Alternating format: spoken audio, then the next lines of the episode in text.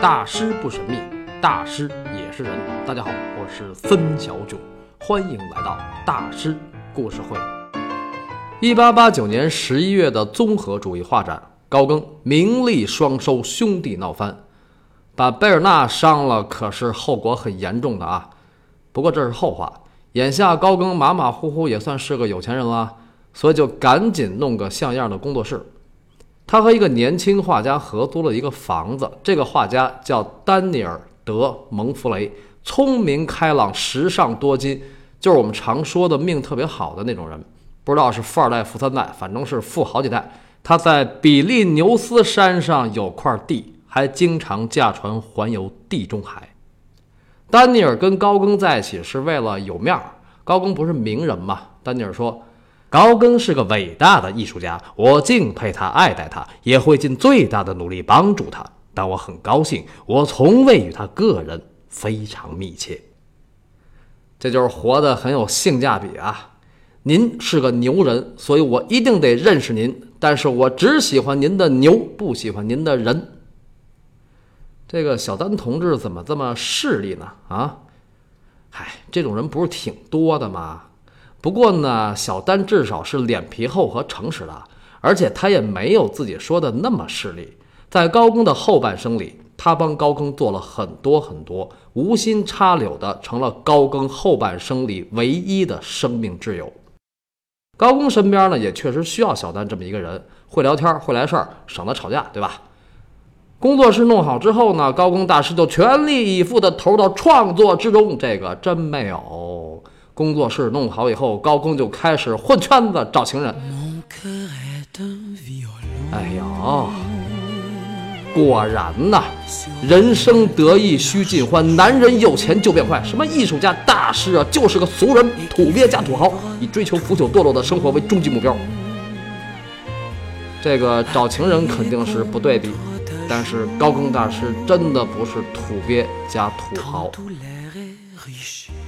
高更从1876年进入巴黎艺术圈，那时候艺术圈主要是指画家圈。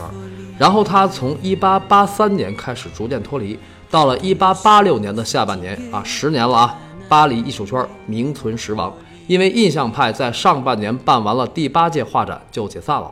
此后的三年，在法国的艺术江湖上，高更名气渐响。1889年年底的画展终于让他扬名立万。高更从此深度混入了巴黎的文化精英圈之前他也就是跟这个纳比派的那帮小兄弟们聊聊。那么作为一个巴黎名人，高更几乎每天晚上都去泡咖啡馆，而且就泡一个咖啡馆，就是伏尔泰咖啡馆。这个巴黎非常有名的咖啡馆啊，离现在的奥赛博物馆很近。其实当年伏尔泰也不在那个地方喝咖啡。之所以叫伏尔泰咖啡馆，是因为1778年5月30号，伏尔泰在那儿去世了，所以那儿其实是个伏尔泰故居。古今中外才子佳人、文人雅士不都爱往故居跑吗？所以伏尔泰咖啡馆就是当时巴黎文化精英圈的一个重要据点。高更当时也是画界名流啊，所以就老泡在那儿跟一帮大咖们推杯换盏。哪些个咖呢？嗯，主要是象征主义文学圈的那些人，什么马拉美啊、威尔伦啊、奥里耶，还有巴雷斯。高更和他们一起海聊着象征主义祖师爷布德莱尔的第一代表作《恶之花儿》。德彪西和罗丹也经常过去跟他们聊。在这个朋友圈里，高更变得越来越善于交际。也是，大师就得找大师聊。大师相聚，觥筹交错，诗和远方，相聊甚欢。但是曲终人散后，寂寥满地。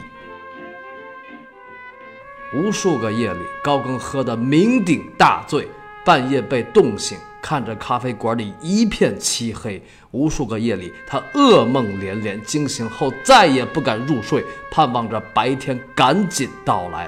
而在白天，他又只能依靠烟酒获得慰藉。这种颓废的生活，高更过了一年多。高更这是干什么呀？不是已经火了吗？不是已经是社会名流、巴黎名人了吗？对吧？你这么火了又怎样？火了就不是人了吗？成了社会名流、巴黎名人，难道就不孤独了吗？大家有没有想过一个问题？为什么在梵高的朋友里，只有高更去阿尔勒跟梵高一起生活了两个月呢？内在的原因是什么呢？同是天涯沦落人呐。长久以来，高更觉得自己也是一个被家庭抛弃的人，没有人理解他，没有人关心他。所以当初高更刚从丹麦回来，还在做海报张贴工的时候，就写信给梅特说：“你那天生的丹麦人的自尊心会因为丈夫贴广告而受伤，那又如何呢？我曾经爱过你，但现在你只是一个母亲，而不是妻子。”如果有一天我的情况好转，去找一个不是母亲角色的女人，你不要感到惊讶。将你从你的家驱逐出去是不公平的，可是我被赶出我的家却是合理的。所以你不应该认为我重新组建一个家庭有什么不好。在那个家里，我可以去贴广告。每一个人都有自己的羞耻心。贴广告这事儿吧，梅特跟高更确实看法不一样。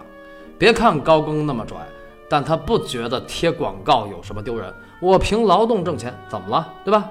但是梅特就觉得这个工作不好，主要是不体面。其实这都是梅特他那妈和那俩妹闹的，那种小市民的价值观。所以高更还在丹麦住的那会儿，他们就一天到晚鼻子不是鼻子，脸不是脸的。高更哪受得了那个呀？所以高更说自己是被赶出来的。哎呀，这个两口子之间的好多事儿都是家里人给搅和的呀，添乱没商量。不过高更对梅特的不满确实也是由来已久，还没有辞职那会儿就有这个苗头了。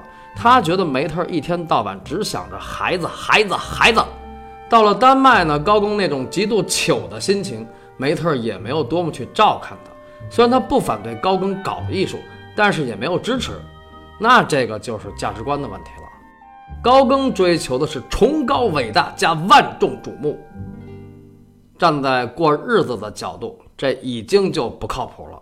梅特是个过日子挺靠谱的人，人家追求的就是中产生活，所以他们俩就是天上和人间的距离。别瞎想啊，是天上和人间的距离。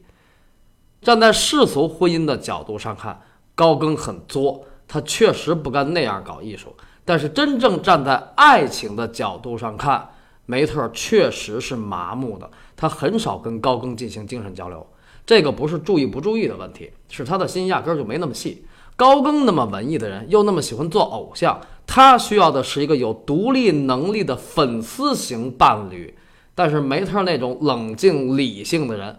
你爱干嘛干嘛，都是独立人格，我不拉你后腿，我自己能把自己活好，而且我一个人拉扯五个孩子，这可以了吧？我不跟你那腻腻歪歪。梅特的独立能力和工作能力都很强，所以他经常好久不给高更写信，这个就不合适了，对吧？两口子没事总得聊两句吧？有啥可聊的？有事说事儿，没事瞎聊什么？难道让我跟那抱怨一个女人独自拉扯五个孩子有多么不容易吗？啊？所以梅特没事儿不聊，但是这样高更就很痛苦，甚至很搓火。一八八七年四月，高更去巴拿马，他三月给梅特写信，为什么这么长时间都没有给我写信？在我看来，我有权利经常听到你的消息。我的信是不太令人高兴，但你能指望什么呢？我忍受着这么多痛苦，几乎超出常人忍耐的限度。在前往未知地之前，我很希望有你的消息，因为不能和你吻别。但是梅特尔没有回信，高更又写了一封，直到临行都没有收到梅特尔的信。高更说自己忍受着这么多痛苦，几乎超出常人忍耐的限度。这个其实指的是一种巨大的心理落差，是一种强烈的情感需求。大家记得《大圣归来》里的那个孙悟空吗？双手被如来佛祖打了封印，英雄无用武之地，连个小毛贼都打不过。妖王混沌那么挤得他，什么齐天大圣，不过是只没有用的猴子。这种羞辱和挫败感，没有当过大圣的人永远体会不到。高更的生命里是有着强烈的英雄主义情节的，这个梅特真的不懂。除了这种精神上的痛苦，高更的身体也不太好。一八八七年的巴拿马之行，虽然没有得上黄热病，但是高更得了痢疾、疟疾，还有肝炎。回到巴黎之后，一直也没有好。一八八八年春，他第二次去阿旺桥，收到梅特寄来的内衣后，他在信里不光说了在一年之内重回家庭、重享天伦之乐的愿望，还说了自己的病情。自从来到这里，我几乎在床上度过了所有的时间。我下决心要把肝脏上的水泡症治好。但我无法排除堆积在那里的胆汁。大家听到这儿，是不是觉得高更确实应该有个女人在身边呢？从人道的角度讲，大师也是人。我们现在提起高更、梵高的时候，已经把光环加在了他们的身上。但是他们活着的时候，在实际的生活层面，某些方面比普通人要差得多，因为他的心压根就没在那儿。大师把所有的精力、所有的能量都释放在了他的艺术和自我上，不自我怎么能艺术呢？对吧？所以其他的他们都不太想，想也没用。大师和伟人的思维就不会往接地气的方向走。哎，有一个人除外，毕加索。毕加索是个商人型的艺术家，这是很少见的一种大师类型。高更怎么说呢？他就是个很自恋、巨闷骚的艺术英雄，孤傲、勇敢。壮烈英雄身边怎么能缺女人呢？再说还是艺术家，对吧？所以高更在一八九一年一月就找了个二十五岁的小情人，一个巴黎小裁缝朱丽叶。朱丽叶对高更温柔有加，这名字啊听着就很命苦啊。因为三个月以后，高更就奔赴塔希提了。塔希提远在南半球。如此遥远的旅行是不可能说走就走的，首先得有一大笔钱。怎么才能有一大笔钱呢？办一个作品拍卖会，文化产业先有名再有利。现在既然已经有了名，那就赶紧卖。一八九一年二月二十三号，高更作品拍卖会在巴黎德鲁欧大厦举行。这次卖的非常非常好，一共卖了九千八百六十法郎。单件作品最高的拍卖额是九百法郎，是哪幅画呢？就是布道后的幻象。有了钱了，塔希提这事儿也就差不多了。走之前还有什么事儿没做呢？还有什么事儿该做呢？这期文件录的又比较大，超过二百兆，所以又得分成上下集，请继续收听高更的后半生《巴黎名人》的下集。